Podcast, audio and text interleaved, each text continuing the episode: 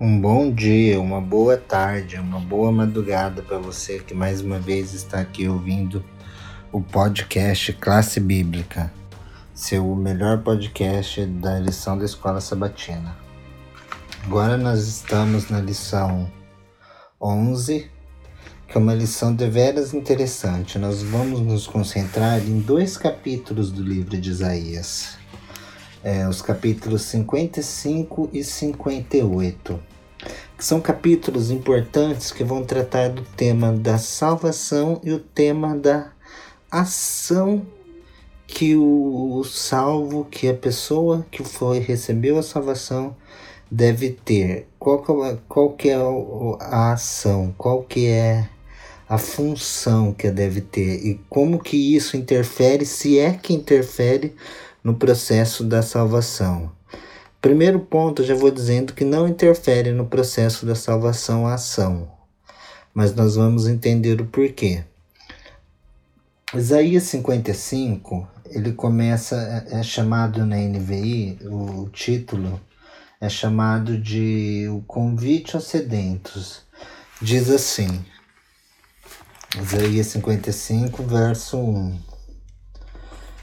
Venham todos vocês que estão com sede, venham às águas, e vocês que não possuem dinheiro algum, venham, comprem, comam. É, vocês que não possuem dinheiro algum, venham, comprem e comam. É interessante é, essa aparente contradição que tem, é, essa aparente contradição que tem, que tem aqui. Porque se você não tem dinheiro nenhum, como que você vai vir e com, de comprar? E comer. Então, o que Isaías está querendo dizer aqui é que essa salvação envolve um tipo de transação, um tipo de troca. Você vai comprar no sentido de que você vai entregar algo seu e você vai obter essa, essa salvação. Essa, que no caso aqui é esse alimento, que é o alimento da vida. Mas isso não significa que você está comprando a salvação, entenda isso. Isso é uma metáfora que Isaías está usando para o povo no contexto do no contexto do que ele escreveu o livro dele. Naquele contexto, ele está usando esse tipo de linguagem para as pessoas entenderem. E nós vamos entender melhor isso quando nós entendemos a prática da justiça social que os profetas pregaram, principalmente Isaías. Nós já vimos a encarnação do Messias, nós já vimos é, que o Messias veio, que o Messias pagou o preço e que o Messias ele morreu e sobre, sobre ele foram imputadas as transgressões do ser humano, sobre o Messias. Então agora como que o ser humano, co, como que a realidade se dá a partir desse momento que o Messias é, pagou o preço do pecado. Então venham todos vocês que estão com sede, venham às águas.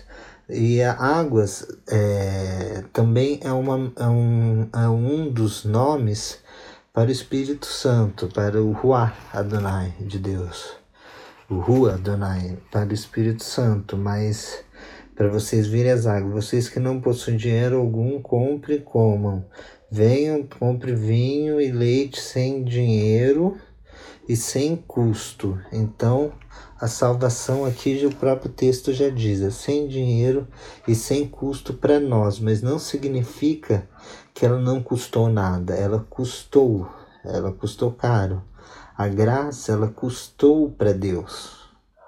Esse é um ponto importante.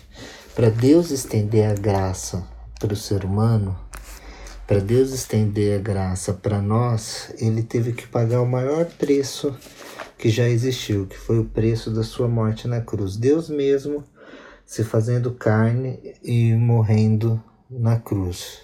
Então isso é muito importante para tornar disponível para nós o alimento e a água no sentido espiritual que o Isaías está falando aqui mas também nós vamos ver como que o sentido físico de alimento e a água é encaixado nesse contexto.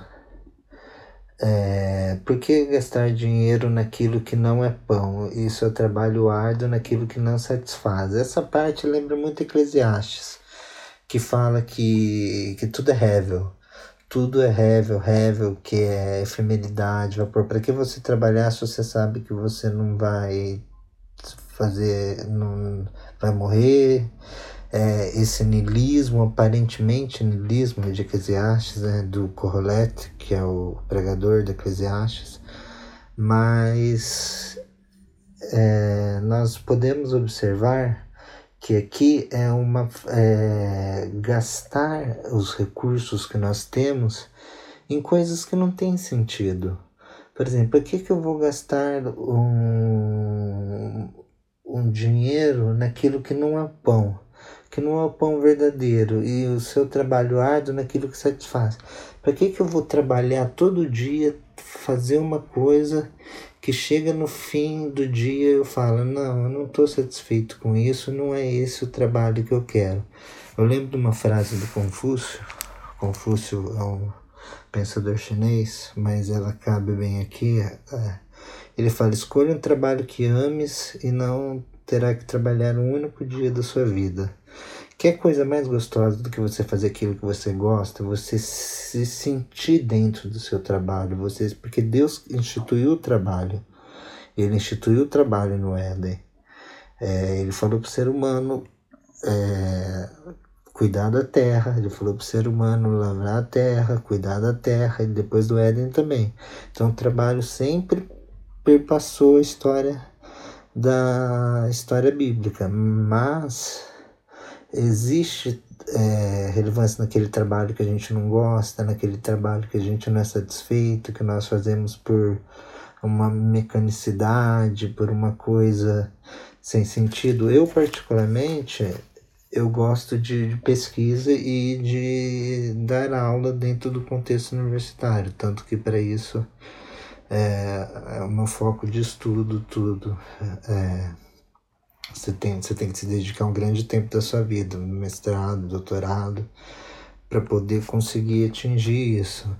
Mas é, é, é o que eu vejo como felicidade para mim, e pesquisa dentro da minha área. Eu não, eu não gostaria, por exemplo, de pesquisar botânica. Eu sei que tem pessoas que gostam, pessoas que é uma área importante, tudo, mas eu não sentiria me feliz se eu fosse colocado nisso entendeu? Mas eu me sentiria super feliz dando aula de, de escrita criativa para um, uma classe, porque eu acho legal, eu gosto, eu gosto de ver essa interação, gosto de ver os outros escrevendo, ensinando os outros a articularem os textos, articularem a linguagem, ensinando a linguagem, ensinando a, a ler literariamente, que tem uma diferença entre ler por ler e ler de forma literária, prestando atenção na construção do enredo, personagens, é, trama, é, como configura o tempo, espaço, a estilística da narrativa, tudo. Então, é, é uma questão aqui, um parênteses que eu estou abrindo. É um trabalho que você se satisfaz.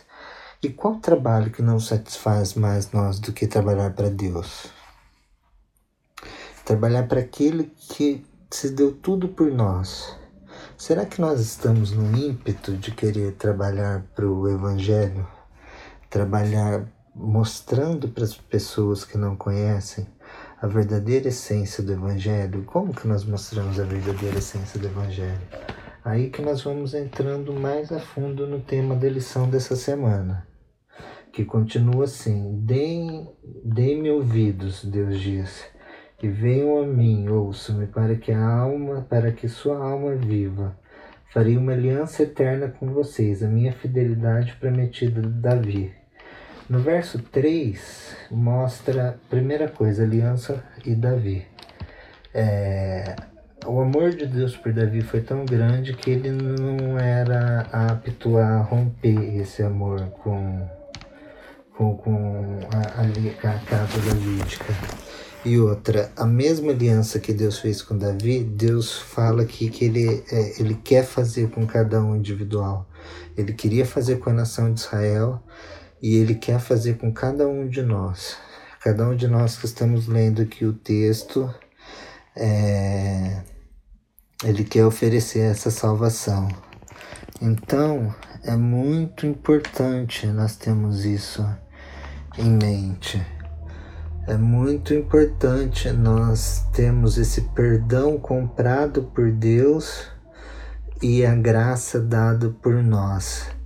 E essa salvação em Cristo. Que Isaías está pregando aqui no capítulo 55 nada mais é do que as, as boas novas do Evangelho. E para quem diz que na Bíblia hebraica não tinha o, é um caráter legalista, tudo, não tinha essa essência do Evangelho como tem no, nos escritos apostólicos, conhecido como Novo Testamento, esse capítulo aqui é uma prova que não, que ah, o Evangelho já está circunscrito no Antigo Testamento, na Bíblia hebraica. E tem um, no verso 6 e o verso 7 é crucial para nós, é crucial para mim e crucial para todos aqueles que estão ouvindo é, essa mensagem. Diz assim: Busquem o Senhor enquanto é possível achá-lo. Clamem por ele enquanto está perto, que o ímpio abandone o seu caminho e o homem mau os seus pensamentos. Volte-se ele para o Senhor. Tenha techuvá envolvido aqui, que é você voltar para Deus. Que terá misericórdia dele. Volte para o nosso Deus, pois ele será de bom grado o seu perdão, pois ele dá de bom grado o seu perdão. Então aqui mostra a essência do Evangelho. O Deus do Antigo Testamento, que muita gente fala que é ímpio, que é ruim, que não perdoa, está aqui. Busque o Senhor enquanto é possível achá-lo, clame por ele enquanto ele está perto. Então, ainda é o momento que nós podemos buscar a Deus, ainda nós estamos no período que nós podemos buscar a Deus. Só que vai chegar um momento que isso não vai acontecer mais, então que nós possamos buscar a Deus agora. Nesse momento nós podemos ter a nossa techuvá, como nós vamos ter. Depois ouço uma música, quem puder, chama Broken Heart, Broken Car do Matsahua, um cantor judeu, ele usa essa passagem de Isaías para compor a música, que ele fala dessa conversão, que ele sai dos caminhos e depois ele volta para essa conversão divina, essa techuvá, que techuvá é a volta, né? É essa, você está indo para o caminho e você tem a volta para o caminho de Deus, então para essa busca do eterno e clame por ele quanto ele está perto, porque quanto a graça está disponível, nós podemos clamar, porque vai chegar um momento que a graça não vai estar mais disponível. E isso se encontra na mensagem do remanescente, na mensagem final. A terceira mensagem angélica é uma mensagem que é: se alguém adorar a besta, receber a sua imagem, a sua marca, ou o número do seu nome, esse beberá do vinho da cólera de Deus, preparado sem mistura, no cálice da sua ira. E não terá descanso algum, nem de dia nem de noite, os adoradores da besta e os que guardam a marca o número do seu nome. Aí tem a identificação. Aqui está a perseverança dos santos que guardam os mandamentos de Deus e tem o testemunho de Jesus.